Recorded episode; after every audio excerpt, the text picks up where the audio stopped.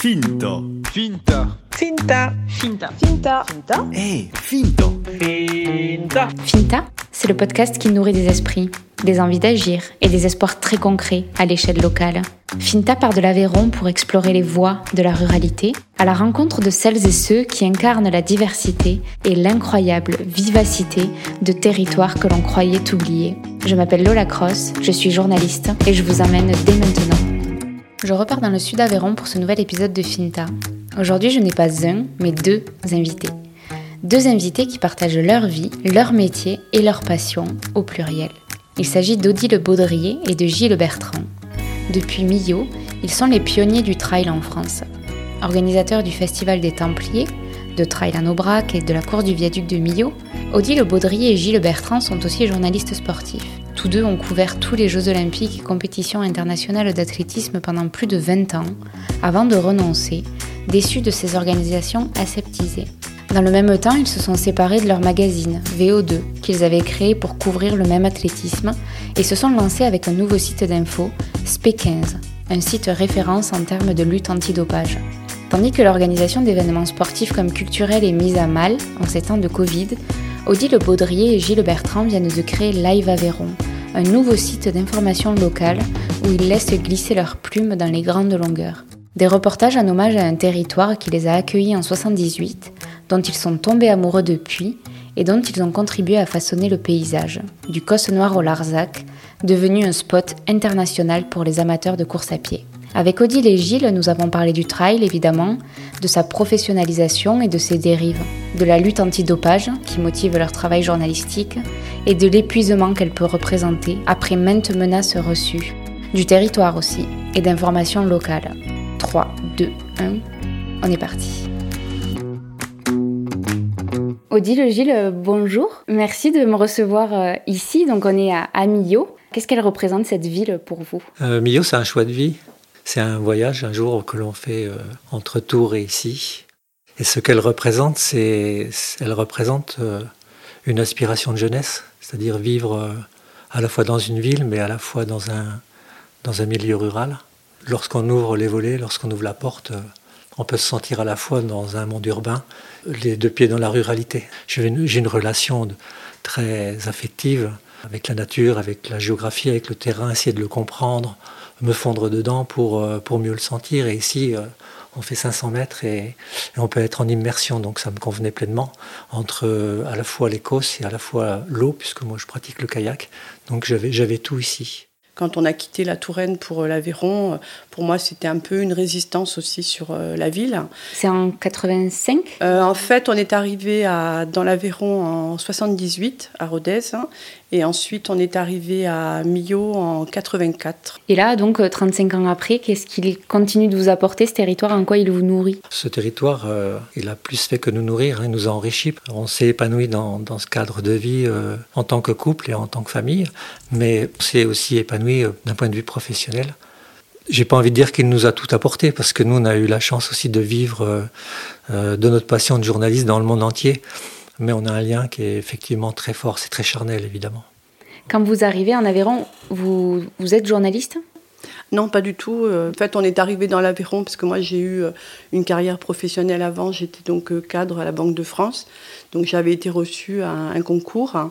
Et donc, c'est là où on avait le choix entre 15 villes. Et on a voulu volontairement s'exiler de la, de la, grande ville. Et donc, on avait donc choisi Gap ou Rodez, qu'on ne connaissait pas du tout. Et donc, on est arrivé en avril 1978 à Rodez.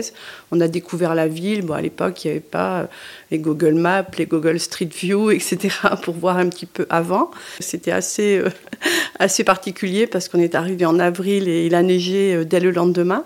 On avait pris un petit meublé euh, estival et on n'avait pas de chauffage. Et ensuite, après, euh, donc quelques années plus tard, j'ai été nommée à Millau. Et puis après, j'ai démissionné et on a donc bâti avec Gilles la suite de la carrière professionnelle vers le métier de journaliste hein, et puis plus tard aussi vers l'organisation. Ça s'est fait en plusieurs temps en fait. Donc toute l'organisation, on va y venir. Toi Gilles, à ce moment-là euh, Moi, j'ai fait des études de géographie. Enfin, j'ai fait une, modestement une licence. Bon, avec ça, on fait pas grand-chose. Donc je voulais être cartographe, mais j'étais trop nul en maths, donc euh, j'ai renoncé très vite. Donc je me suis cherché un peu, j'ai fait en arrivant ici euh, deux emplois, mais vraiment très riches parce que ça m'a permis de bien découvrir l'Aveyron, l'un à la Chambre d'agriculture pour euh, coordonner le recensement de l'agriculture, la zone nord de l'Aveyron, donc c'était la plus intéressante, c'était l'Aubrac. Et puis l'année suivante, euh, j'ai piloté le recensement de la, population, là cette fois sur la partie euh, sud-ouest du département. En 81, 82, 83, je fais mes premiers reportages que je vends. Je fais un reportage au Congo, en Tanzanie, en Éthiopie surtout, le plus intéressant. Et c'est comme cela que je me lance. Je prends vraiment pied dans l'univers du running, de la course à pied, qui est renaissant en France, en créant un, guide de la course à pied qui recensait toutes les épreuves qui étaient naissantes à l'époque. Le, le, marathon de New York renaît, le marathon de Paris renaît, le Sud Aveyron, avec la naissance des 100 km, il y a une espèce de microcosme qui se crée avec une myriade de petites épreuves dans, tous les villages. Moi, j'arrive ici, je, découvre cette ambiance et de suite, euh, je me dis, mais moi aussi, j'ai envie d'organiser. C'est ce qu'on va faire. D'ailleurs, ce sera notre première organisation bien, bien longtemps avant les Templiers. Et en créant cette première épreuve qui s'appelait le, Petit Tour du Rouergue, qui avait lieu entre Rodez et Decazeville, on s'aperçoit que pour communiquer, c'est très difficile. Il n'y a strictement rien juste un magazine qui est publié en Suisse tous les deux mois. Donc pour faire connaître notre épreuve, euh, on ne sait pas vraiment comment faire. Donc on décide avec un journaliste de la Dépêche qui s'appelle Jean-Pierre Reich de créer un, annuaire qui faisait euh, donc agenda et guide recensant les premières courses qui existaient en France. Et c'est ce qui m'a ouvert la porte au, journalisme et Odile m'a rejoint ensuite. Tu courais à cette époque-là? Ah oui, oui, je, courais, mais de façon modeste. J'ai pas eu vraiment une relation d'amour avec la compétition. J'étais pas un grand compétiteur, donc euh, j'aimais courir. Euh, j'ai couru presque 50 ans. Bon, j'habitais à Millau, évidemment, j'ai voulu courir euh, les 100 km. Notre premier, on l'a fait ensemble. Et l'Ultra Trail, je connaissais pas, je voulais vraiment savoir ce qui se passait dans la tête des gens quand on court long comme ça. Donc, j'ai fait le Grand Raid de la Réunion, mais, mais tout ça à un niveau modeste. Et c'est en 95 donc que vous créez les Templiers. Qu'est-ce qui vous motive à ce moment-là? Elle vient d'où l'idée des Templiers vraiment? Avec Gilles, on avait donc euh, découvert euh, la course de trail aux États-Unis lors euh, d'un sujet qui avait été fait pour le magazine donc on avait à l'époque qui s'appelait VO2 Magazine. donc Gilles avait été tombé sous le charme de, ces épreuves qui se disputent en milieu naturel. Et c'est vrai qu'en rentrant, il a eu de suite l'envie de, lancer une épreuve comme comme ça par ici, puisque comme il le rappelait, on avait déjà été organisateur bah, du petit tour du Rouergue. On avait également créé euh, une épreuve de VTT qui avait lieu sur le Côte Noir. C'était la Rock'n'Bike. Bon, on a attendu quelques années, il y a eu différents rebondissements. Et puis, bah, à un moment donné, euh, on a décidé de, se lancer. C'est comme ça que l'épreuve est née euh, fin 95. Et dès la première année, vous avez des. Combien? 500 500. 500 coureurs? 370 classés. D'accord. Et, et, ça va crescendo jusqu'encore aujourd'hui. Aujourd'hui, vous êtes à combien de coureurs sur les Templiers, sur le Grand? On sera à 10 500 coureurs cette année. Ça fait déjà 3 ou 4 ans, je pense qu'on est à 10 500 coureurs. En fait, au départ, euh, on a eu une progression euh, euh, régulière mais limitée au fil des années parce qu'on voulait contrôler notre croissance. Au fur et à mesure des, années, on a ajouté des épreuves de distances différentes pour pouvoir satisfaire plus de gens et pas avoir que des gens qui soient capables de courir une distance aussi longue que celle des Templiers qui est pratiquement 80 km. Donc maintenant, on a une palette de distances qui permet de satisfaire du néophyte aux coureurs confirmés avec tout le développement des Templiers, il y a aussi euh, le trail et la course qui rentrent dans le quotidien de milliers, millions de Français. C'est peut-être le sport le plus pratiqué. Alors les chiffres sont assez farfelus. Les, données euh, que nous avons en statistique, c'est entre 7 millions et 10 millions de pratiquants. Donc euh, admettons que ça soit vrai, oui, c'est le premier des sports pratiqués, notamment encore plus maintenant avec le, les épisodes de confinement. De nouveau encore une croissance de cette discipline parce que c'est la plus simple on part de chez soi, on fait ce qu'on veut, ça coûte pas cher, qu'on soit en milieu rural ou en milieu urbain. Ces 30 dernières années, au départ, ça naît euh, dans un but très compétitif. Dans les années 70, c'est purement compétitif. Après, ça devient, ça se popularise, ça devient plus loisir et puis après, ça devient santé. Et aujourd'hui, euh, les gens qui, découvrent actuellement le, running, hein, la course à pied pendant ces périodes de confinement, c'est aussi pour leur santé plutôt mentale.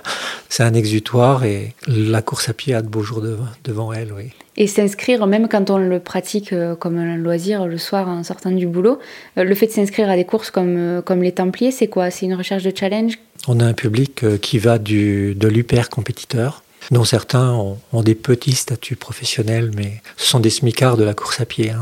des smicards du sport, on va dire. Donc après, on a même des hyper compétiteurs d'un niveau régional, même d'un niveau départemental, parce que c'est des gens qui vivent leur passion à fond, mais globalement, c'est minoritaire. Après, on a des gens qui, qui veulent vivre un rêve, une aventure. Donc, euh, nous, on leur propose hein, cette aventure.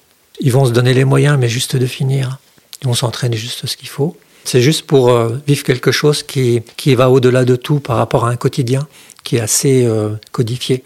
Quand on a 35-40 ans ou 35-50 ans, c'est le profil de nos coureurs, on a une vie plutôt établie, mais on a envie d'un truc en plus. On a envie de sentir si on est capable de plus. Et même si on a un job avec beaucoup de responsabilités, on a envie de poser la tête et faire marcher les jambes. Et, en plus, dans un cadre comme celui-ci qui est exceptionnel.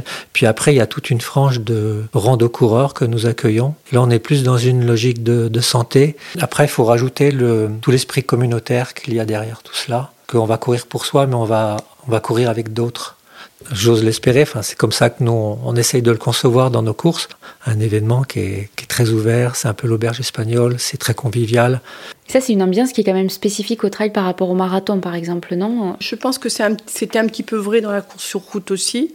Après, c'est vrai que sur notre épreuve, ce qui l'accroît, je pense, c'est le fait qu'il y ait justement un mélange de distance qui fait qu'il y a des gens euh, de tout niveau et que ça peut être plus un esprit famille, un esprit groupe, un esprit euh, club, etc., que quand il y a une seule distance, par exemple sur le marathon, ce qui est quand même déjà une distance exigeante qui demande une préparation. Et vous, dans l'organisation, quel est le plaisir que vous trouvez alors? C'est la question. Qui... pas ça. Ça, c'est une question qu'on se pose souvent quand même parce que bah, il y a un côté un peu euh, obscur et compliqué et parfois ingrat aussi. Bon, moi, comme je l'ai expliqué une fois, euh, ce qui m'intéresse beaucoup, c'est le fait d'arriver à, driver beaucoup de monde dans la même direction, euh, parce que finalement, à un moment donné, je fais souvent la comparaison avec un puzzle, c'est quand même un puzzle avec beaucoup de pièces qu'il faut assembler. Et en fait, au départ de la manœuvre, on s'aperçoit que chacun est un petit peu sur sa petite position. Donc, c'est soit on est coureur, soit on est bénévole, soit on est partenaire, soit on est prestataire. Puis, en fait, à un moment donné, bah, il faut que tout ça, ça s'oublie. tout le monde doit s'unir dans la même direction pour que le, le même projet aboutissent. Et quelque part, ça, ça a un côté qui est quand même très beau euh, quand on a été dans la manœuvre, on va dire. Euh, c'est toujours nouveau, en fait, parce qu'on a euh, one shot pour réussir dans l'année. Il faut que ce jour-là, il soit réussi. Bon, nous, on a quand même trois jours de course, donc il faut être à plein régime pendant trois jours. Quand on organise, on est vraiment funambule. On est sur un câble et il faut vraiment pas tomber d'un côté ou de l'autre. Et il faut aller jusqu'au bout. Après, d'une façon globale, moi, ce qui m'intéresse, c'est évidemment le terrain. C'est être capable de, maîtriser un territoire. Une course, c'est d'abord euh, la maîtrise d'un lieu qui est relativement grand pour nous. Un parc régional, un parc national, plusieurs communes, une intercommunalité. Donc on a plein de villages, on a plein de fermes, on a plein d'associations de chasseurs, on a plein de riverains isolés. Euh, on a l'ONF, donc euh, il faut réussir l'alchimie, de se faire accepter, parce qu'on euh, ne peut pas se comporter comme des intrus. Voilà, ça, ça me plaît. Puis après, il y a toutes les rencontres. Hein. C'est créer des, liens avec les bénévoles, les gens qui vivent ici sur le COS. C'est ce qui me lie vraiment à la course. C'est pour toute la vie ces moments-là. C'est ce qui fait oublier les, grosses, les grosses peines, les gros chagrins qu'on a des fois parce que on plaît pas à tout le monde. Hein. La course telle qu'elle est aujourd'hui, c'est une, grosse machine. On est parfois assimilé à, un grand cirque, à une opération très mercantile. Donc ça, parfois, ça crée des petites animosités, mais je pense que finalement, au fil du temps, ce carcan s'est brisé. Oui, je pense que quand même on est dans la bonne direction, mais c'est vrai que c'est pas toujours rose non plus. Euh, le travail de l'organisateur, euh, si tant est que ce soit d'ailleurs un travail, c'est une mise en orchestration, quoi, on va dire. Hein. Et c'est vrai qu'il y a des moments qui sont quand même euh, difficiles. Il y a des moments où on a l'impression qu'on doit à nouveau convaincre, à nouveau expliquer. Finalement, on, le mesure particulièrement depuis l'année dernière et à nouveau cette année, les années Covid, hein, où finalement, euh, bah, depuis quelques années, euh, il y avait une régularité en fait de l'organisation, avec des complications, c'est vrai, mais qui nous permettaient euh, d'anticiper beaucoup de, choses en amont pour aussi atténuer la charge de travail sur la fin. Et là, finalement, bah, on est dans une période d'incertitude. On a été dans une période d'incertitude l'année dernière, pendant de longs mois. Puis cette année, ben, on se retrouve maintenant bientôt au mois de février avec encore un énorme point d'interrogation. Pour tous les événementiels sportifs, c'est pareil, on n'est pas, on isolé, hein. on est des milliers euh, dans ce cas-là. Ben, l'événementiel culturel aussi, tout ce qui est festival, c'est la même chose. Hein. Et ça, pour tous les gens de ce secteur-là, je pense que c'est difficile parce que c'est souvent des gens qui ont un lien particulier avec des événements qu'ils ont créés et devoir se dire que ben on avance, on avance pour peut-être ne pas faire, c'est quand même assez, assez dur à gérer. Quand vous insistez sur ce point-là que c'est qu'une fois dans l'année, que vous êtes attendu au tournant d'une certaine manière, c'est qui qui vous attend au tournant? Est-ce que c'est les coureurs en premier? Oui, bien sûr. C'est euh, les coureurs parce que c'est euh, les meilleurs de les meilleurs français. Il n'y a pas si longtemps, on avait encore tous les meilleurs mondiaux. Donc évidemment, euh, ces, personnes-là mettent euh, un intérêt majeur dans, dans, cette course et leur avenir de, de coureur. Certains, c'est leur carrière. Ça peut être aussi pas mal d'argent pour certains, pour des contrats. Nos partenaires aussi nous attendent parce qu'ils ont investi à nos côtés, ils nous font confiance. Donc euh, nous, il faut qu'on soit à la hauteur. Lorsqu'on a eu euh, Decathlon Kalanji à nos côtés pendant quatre ans, c'était un très gros contrat. On a progressé à leur côté parce que on savait que un groupe comme ça qui vous fait confiance, il faut être bon et faut convaincre les élus, et ça, c'est pas facile. Surtout que les élus, ça change régulièrement. On a toujours le sentiment que ce qu'on a amené, notre histoire, notre richesse, ce que ça apporte au territoire, ça peut suffire à convaincre, mais non, ça suffit pas parce que un élu, il a plein de choses à décider, il a, il a une enveloppe à dépenser, et devant lui, il a plein de gens comme nous ambitieux qui défendent leur, leur événement. Il faut réussir au niveau du, territoire, il faut que notre épreuve soit irréprochable sur le plan environnemental. On n'a pas droit à l'erreur à ce niveau-là avec l'ONF, avec le parc. Donc il y a des enjeux qui sont vraiment multiples. C'est relativement lourd à porter sur les épaules. Mais comme je l'expliquais, il y a toujours le petit truc à la fin, euh, la flamme qui brille au fond et qui fait qu'on y va. Là, en 25 ans, vous avez vu euh, le trail évoluer, se professionnaliser. Vous faites partie des premiers à l'avoir euh, implanté en France. Aujourd'hui, on voit le succès que le trail a, le marché commercial qui, qui s'est ouvert autour. Quel regard vous portez sur cette évolution en 25 ans? Moi, je, me rappelle, c'est pas si vieux, c'est la marque ASICS qui fait euh, de la publicité à la télé pour euh, une gamme chaussures. S'affiche le mot trail. On n'a pas inventé, nous, le trail, hein, qui est un mot américain, qu'on a amené ici et qui s'est vulgarisé. Donc, nous, on a popularisé euh, ce nom et de le voir à l'écran, ça, ah, je me rappelle, ça m'a vraiment fait quelque chose. Je me suis dit, quand même, on y est pour quelque chose de cette longue histoire. Après, on est. donc, oui, il y a des entreprises qui font de l'argent avec la discipline. Il euh, y a des coureurs qui ont envie de gagner de l'argent aussi parce qu'ils ont un petit don et ils ont envie de l'exploiter. Il euh, y a des organisateurs qui essaient d'en vivre. Moi, je trouve ça bien parce que finalement, au, final, il y a des démarches de business, ça plaît pas à tout le monde, mais au final, ça, permet ça a permis à la discipline d'être là où elle est. Et quand on rapporte cela au bienfait qu'elle procure, en plus, c'est pas une discipline qui, qui est impactante. Elle impacte peu, très peu sur l'environnement. C'est beaucoup de pratiquants, mais c'est beaucoup de pratiquants qui sont très impliqués dans, la sauvegarde de l'environnement. C'est des gens hyper responsables. Il ne va pas couper la petite fleur qu'il ne faut pas. Le bénéfice, il est bien au-delà des mots que cela peut susciter. Est-ce que ça, c'est une réflexion que vous aviez dès le début ou qui est venue au fil de l'eau? Euh, Peut-être quand vous, vous avez vu le trail vous, échapper à des moments où des, des, grands virages qui ont été pris par la discipline et que vous avez dû serrer la vis, vous, à votre niveau? Après, moi, sur l'évolution commerciale, euh, qu'on arrive à parfois un excès parce que les gens ont beaucoup de choses, ils ont parfois deux montres parce qu'une ne suffit pas, bon, etc. Mais bon, voilà, moi je regarde ça d'un œil amusé. Je pense que je suis, amusée mais tolérante. Quoi. C'est vrai que moi je cours euh, tout le temps, j'ai pas besoin de tout ça, mais je respecte énormément euh, les gens qui en ont besoin parce que si ça leur permet de courir et de s'épanouir comme ça, euh, ils ont leur petit moment de bonheur dans la journée. C'est très important pour le mental, pour le corps aussi. Après, le trail, c'est une discipline qui est, c'est un sport qui n'est pas totalement vertueux. notamment toute l'économie qu'il y a derrière, parce que c'est encore une économie qui fabrique dans le sud-est asiatique, avec euh, les dérives et les mots que l'on connaît. Ça va plutôt dans le bon sens, parce qu'il y a des marques qui font de gros progrès par rapport à ça pour euh, relocaliser. Et nous, organisateurs, on est aussi dans cette démarche, mais on a de l'avance sur les industriels. nous, ça fait longtemps qu'on est sur une charte. Les organisations comme les nôtres, c'est plein de petits satellites qui permettent de véhiculer un message. Mais quand elles trient bien ces déchets, ça peut peut-être amener un petit pourcentage des coureurs à se dire Ah ouais, c'est vrai que quand la taille de l'événement euh, augmente, hein, évidemment que l'impact il est plus important, hein, c'est logique. Donc en affichant la charte aussi, euh, c'est un axe de direction pour tout le monde en fait. C'est là où on en revient à l'idée de cap. On donne un cap parce que le problème de ces gros événements, voilà, c'est qu'on a tendance à produire des choses qui, qui sont jetées parce qu'on les utilise qu'une fois. Donc il faut mener une réflexion.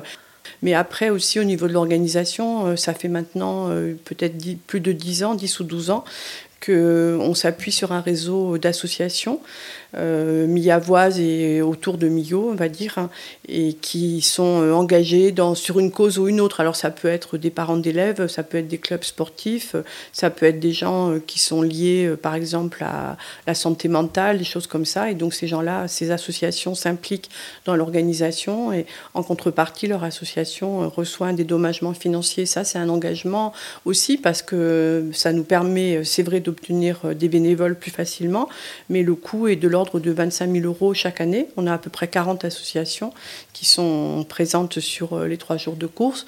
Bah, je pense que c'est notre nature, hein. c'est notre nature d'être solidaire, c'est l'envie de, montrer que bah, aussi l'aspect financier, euh, comme le disait Gilles tout à l'heure, on est parfois critiqué sur l'aspect mercantile. C'est peut-être, on va dire, une façon de se dédouaner facilement, c'est comme ça que certains peuvent le voir, mais pour nous, voilà, c'est normal aussi, euh, c'est comme euh, les primes que l'on donne aux coureurs maintenant depuis 10 ans. Pour nous, c'est normal aussi que quand des gens participent à la réussite d'un événement, ils y soient aussi associés financièrement donc euh, voilà, c'est la solidarité. Je pense que ça fait partie de nous euh, d'être euh, d'être voilà proche de certaines causes qui nous émeuvent. Vous avez été obligé de passer par la case chèque pour les gagnants? Non, on n'a pas été obligé, on a voulu. C'est venu ben, justement quand on a eu plus de budget par l'apport de nouveaux partenaires. Hein. Et en fait, on a voulu parce qu'on estimait que c'est une manière de reconnaître aussi qu'ils participent à la réussite en, ben, en étant présents. Et c'est vrai que le sport, ben, il, doit quand même admettre que les principaux acteurs, ce sont les sportifs. Ce sont pas, c'est pas l'économie autour quelque part. Et donc, ce sont eux les acteurs qui génèrent le spectacle. Et donc, c'est normal aussi que ces, personnes soient récompensées financièrement. Voilà, on a aussi une politique d'invitation pour l'élite. C'est une économie qui est globale. C'est euh, un enrichissement pour beaucoup de monde. Je vais donner l'exemple, par exemple, euh, d'un hôtel ici. Le week-end des Templiers, c'est le week-end le plus important de l'année pour un hôtel de Millau et, 60 km tout autour. Donc euh, l'hôtel, il va faire un chiffre d'affaires relativement conséquent. C'est parfait.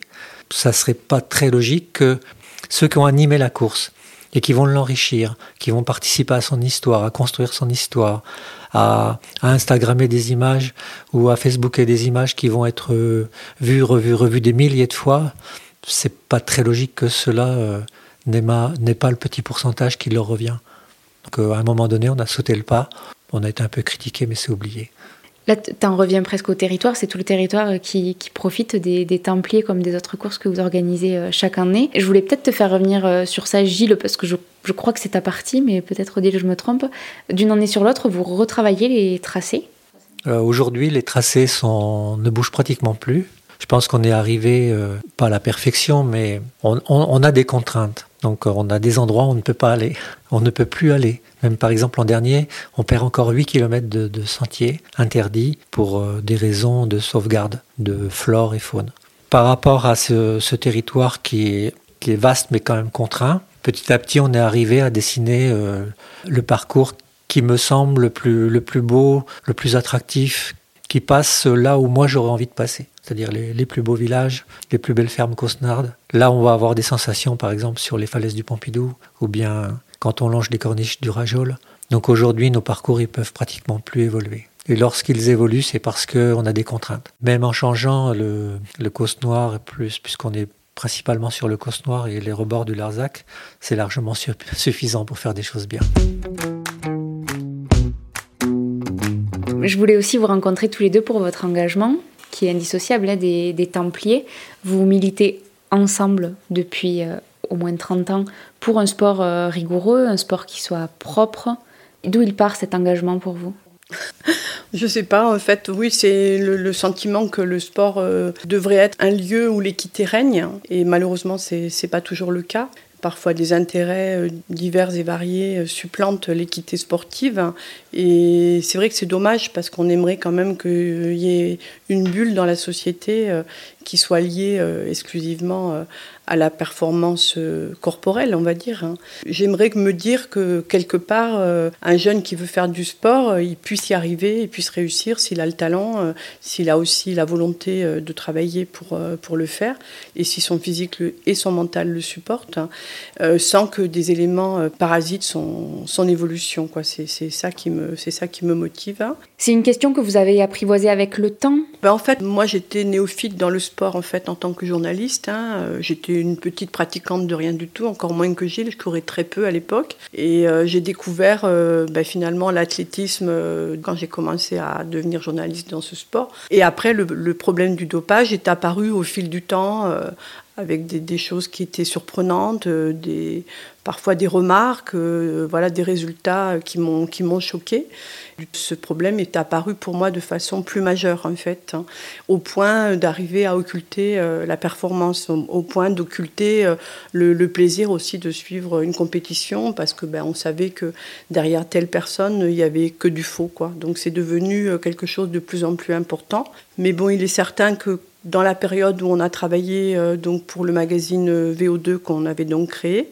Bon, c'était un discours qu'on abordait régulièrement, mais ça pouvait pas devenir un thème majeur dans la mesure où c'était un magazine, on va dire grand public, qui était vendu et qui dépendait aussi bien sûr euh, des, espaces publicitaires qui étaient achetés. Il faut dire les choses comme elles sont, c'est-à-dire que si on, s'attaque à un athlète qui est ben, sponsorisé par une marque Nike qui, euh, dans son magazine, veut investir de l'argent. C'est compliqué d'avoir un discours vrai, en fait. Hein.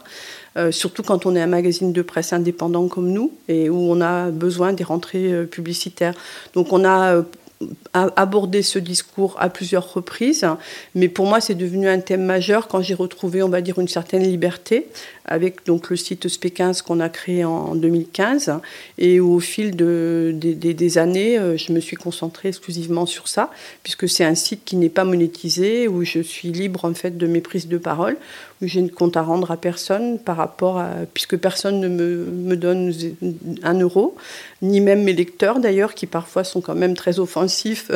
Donc c'est devenu oui un engagement au fil du temps parce que je pense que c'est quand même un, problème majeur hein et qui n'est pas beaucoup traité finalement, sauf dans quelques opérations euh, majeures, des opérations euh, où il y a des, gros cas. Et c'est dommage parce qu'au fil de l'eau, c'est beaucoup trop occulté quoi, dans la presse en général.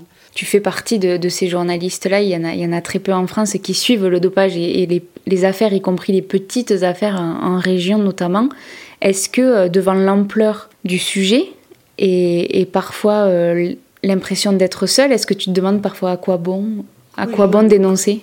Oui, je me le demande et je me le suis particulièrement demandé l'année dernière quand il y a eu le premier confinement, parce que là, ben, on, se rend bien compte qu'on rentre dans un problème de santé publique majeur, hein, euh, très important, avec des équipes médicales qui sont mobilisées partout. Et là, tu te dis, euh, voilà, quelle, est l'importance de savoir si les gens se dopent, pas se dopent. Donc, d'ailleurs, je me suis mise euh, au ralenti. J'ai eu du mal à réattaquer.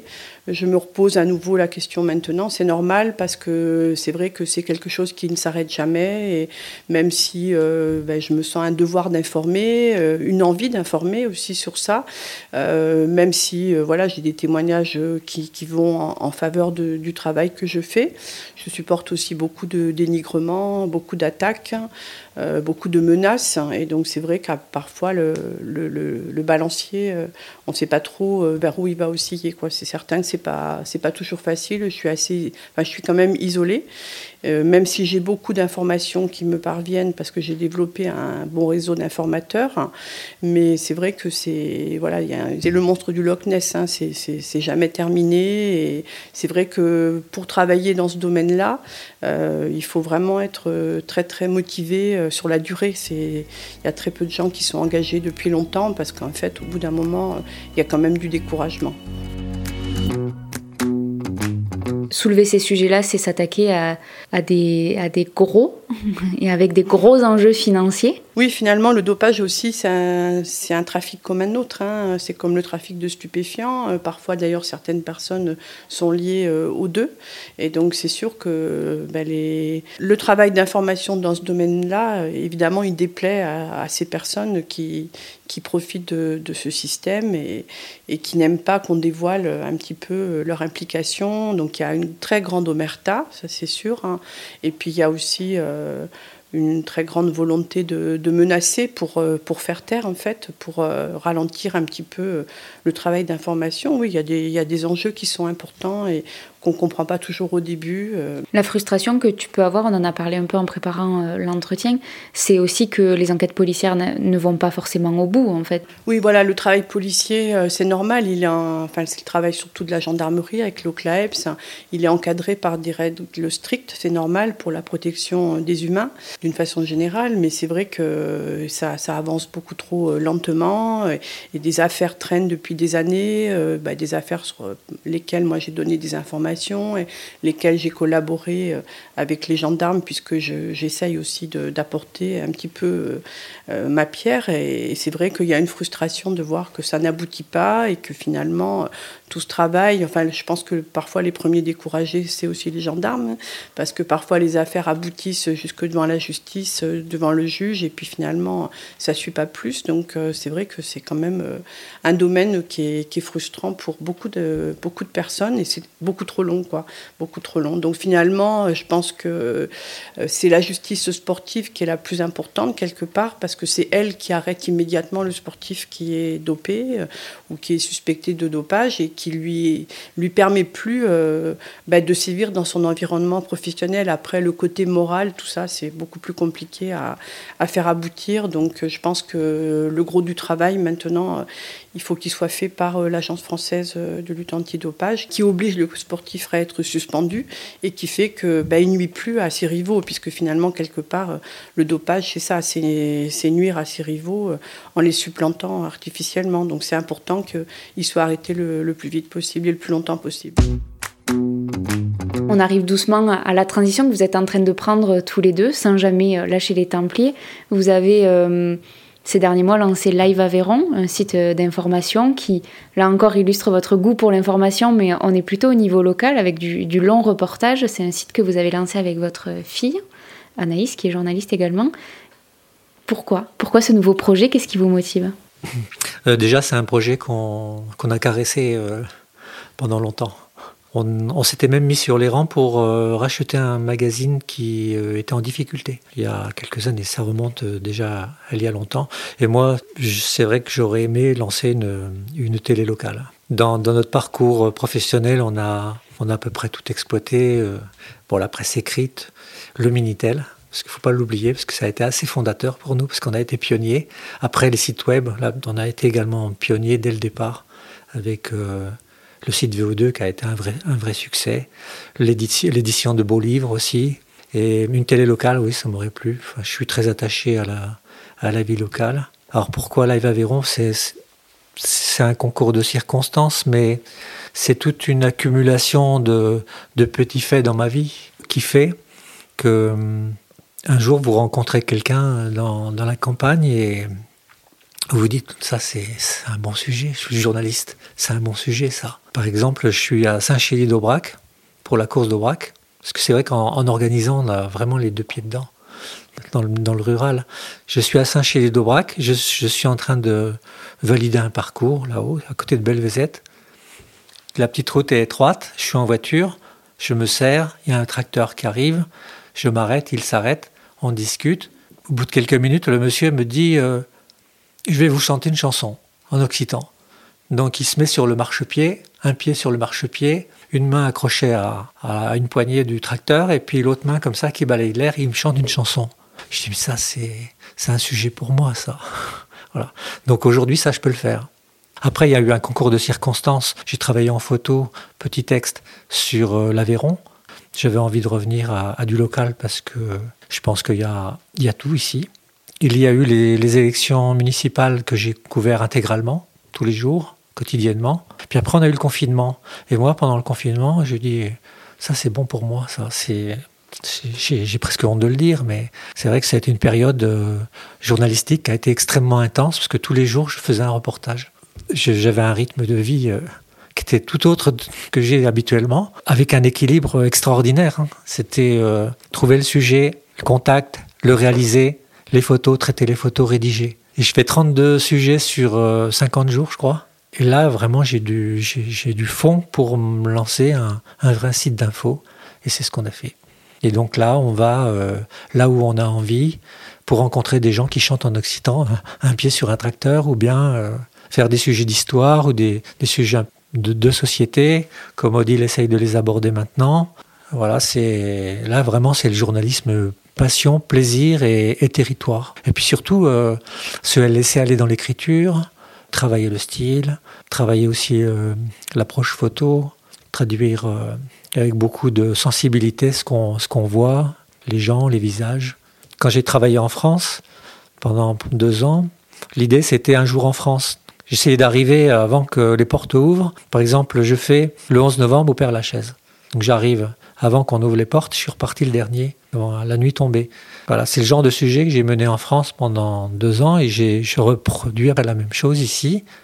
Quand je vais à Entraigues, juste avant le confinement, c'était le petit carnaval que les gens essayent de sauver là-bas. C'est pas grand-chose, mais pour le village, c'est important. Et puis ça se met en place, puis on se maquille, et puis les gamins, et puis les chars. Il y a quelques badauds, c'est, c'est pas le carnaval de Nice, ni celui de Rio, mais n'empêche, ça existe. Et ça, ça me plaît. Et j'ai, j'ai souvent fait ça, même dans le sport. Hein. Raconter une histoire, voilà, d'un jour. Et c'est ce que j'essaye de faire dans l'Aveyron. il y a 365 jours, donc il y a 365 bonnes raisons de faire des belles choses ici. Euh, ben moi, j'y suis venue plus récemment. Au début du site, euh, je voulais plus m'orienter vers des sujets économiques. Hein. Mais finalement, c'est quand même assez compliqué de, ben, d'arriver sans carnet d'adresse, contrairement à, ce que j'ai dans le domaine du dopage. Et donc, du coup, euh, j'ai pris un petit peu de recul. Hein. et puis là, je me suis remotivée. Euh, là, je veux essayer un petit peu de dupliquer euh, l'actualité nationale au niveau local en trouvant des interlocuteurs ou interlocutrices qui peuvent faire écho à ce qu'on entend en presse nationale. Donc là, j'ai repris euh, plus sur le thème de l'entretien, parce que c'est vrai que les interviews, ça m'a toujours beaucoup motivé dans le domaine du sport aussi. Et par contre, dans le domaine du dopage, c'est quelque chose qu'on peut rarement faire parce que beaucoup de choses sont secrètes. Donc euh, là, j'ai repris un petit peu plus avec des parcours. J'ai envie de tracer aussi, euh, retracer le parcours euh, bah, de personnes que j'ai connues qui ont quitté l'Aveyron. Ou je vais faire l'inverse, des gens qui sont venus dans l'Aveyron pour, pour y vivre, pour un petit peu, voilà, montrer un petit peu le mélange de ce qu'on peut trouver dans l'Aveyron, qui est un, un, un département certes rural, mais représentatif aussi de beaucoup d'énergie. Et donc euh, voilà, c'est un petit peu la nouvelle direction que je vais que je vais donner et surtout le domaine euh, sociétal. Là, je vais travailler sur un domaine lié justement à l'inceste. Je vais un petit peu dupliquer pour euh, montrer que ce qu'on nous montre aux infos nationales, bah, c'est autour de nous au quotidien aussi. Je suis en train de rédiger un, sujet sur un homme de 54 ans qui est sans domicile fixe, qui vit dans la rue depuis plusieurs années dans un taudis, là, pas très loin d'ici, et qui fait la manche tous les jours dans les rues de Millau, à partir de, son petit portrait, sans trop savoir, parce que c'est toujours difficile de tracer un vrai portrait dans des vies aussi chaotiques, mais c'est de, de le replacer dans un contexte où aujourd'hui, ces gens-là sont encore plus oubliés avec la crise. On a totalement occulté que chaque année, on a 500 personnes qui décèdent dans la rue. C'est tellement abject d'imaginer cela que voilà, c'est exactement ce qu'expliquait Odile, c'est le sujet qui parfois est national, parfois on en parle quand il fait euh, un petit froid. Des mois de novembre, ça, ça repasse dans les actualités, puis on oublie de suite. Ben, ce sujet-là, il est, présent là devant nos yeux, et ça, j'ai envie de le mettre en lumière à ma petite échelle. Je voudrais finir l'entretien, Odile, Gilles, sur une, une question autour des convictions. Qu'est-ce qui fait le lien de tous ces engagements aujourd'hui dans vos vies S'il n'y avait qu'une conviction à retenir, laquelle ce serait pour chacun de vous? Moi, c'est rester, être en capacité d'écouter les autres, d'être en capacité d'accueillir et d'être accueilli. C'est-à-dire de ne pas mettre tous les filtres qu'on met aujourd'hui pour juger les gens. L'autre fois, je vais sur l'Aubrac. On me donne une adresse d'un vieux monsieur qui avait participé à la construction de la station de Bramelou. Donc j'arrive à nuit tombée à Borne. Donc euh, on m'indique le chemin, il y avait 80 cm de neige. Je toque à la porte. Il y a une vieille dame qui m'ouvre. Je rentre. Elle me fait asseoir dans la cuisine. J'attends. Elle appelle le mari. Il était à la cave. Il, il remonte avec ses bottes. Il s'assoit devant moi. Il me dit bonjour. C'était écoulé un long moment. Je dis, je vais quand même vous expliquer pourquoi je suis là. Mais ça, c'est. Voilà, là, on est dans la vérité, c'est-à-dire que ce monsieur, il n'a pas de filtre. Il vous accueille et on parle. Et aujourd'hui, on est dans une société où on a de plus en plus de mal à, se parler, surtout à mal juger. L'antisémitisme est croissant. Euh, on a un vrai problème avec les religions, quelles qu'elles soient. Le SDF dont je viens de parler, c'est compliqué d'aborder ces problématiques, d'aller dialoguer pour savoir quel est son vrai souci, est-ce qu'on peut faire quelque chose ou pas? Voilà, c'est le dialogue, c'est tenter de pouvoir encore euh, parler pour désamorcer toutes les bombes qu'on a euh, autour de nous. Moi, je dirais plus que c'est tout simplement l'amour que j'aimerais que qui règne un petit peu plus entre, entre les gens, le respect. Je pense que c'est une valeur très importante pour moi. Le respect les uns des autres, le, faire l'effort de se comprendre, faire l'effort de, de, ne pas juger euh, trop rapidement, euh, de, de, comprendre que voilà chacun fait de son mieux dans la vie euh, qu'il essaie de mener et tout le monde est malheureusement et pas à armes égales pour y arriver, il y a beaucoup de fêlures hein, et de plus en plus de fêlures dans la vie des, des, gens. Et je pense que voilà, c'est important d'être tolérant. Et j'essaie de l'être de plus en plus parce que je c'est un peu le privilège de la, de la vieillesse, enfin de, de vieillir, on va dire, de l'âge, de faire preuve de plus de compassion, de plus de compréhension, d'empathie face aux autres. Je pense que le, les clivages sont, sont, trop importants et il y a trop de, de tensions entre, entre les humains et ça nuit à tout le monde, ça nuit à notre société, puis ça nuit d'abord aux humains au quotidien. Merci à tous les deux. Pas facile ta question à la fin. Merci beaucoup. Merci. Vous êtes arrivés au bout de ce nouvel épisode de Finta. S'il vous a plu, parlez-en autour de vous, partagez-le à vos amis, c'est le meilleur soutien que vous puissiez apporter à Finta pour qu'il continue son chemin. Retrouvez Finta sur Instagram et sur Facebook, finta.lepodcast, pour ne rien rater des nouveaux épisodes et de leurs coulisses. On se retrouve dans 15 jours. D'ici là, gardez l'œil ouvert, soyez curieux.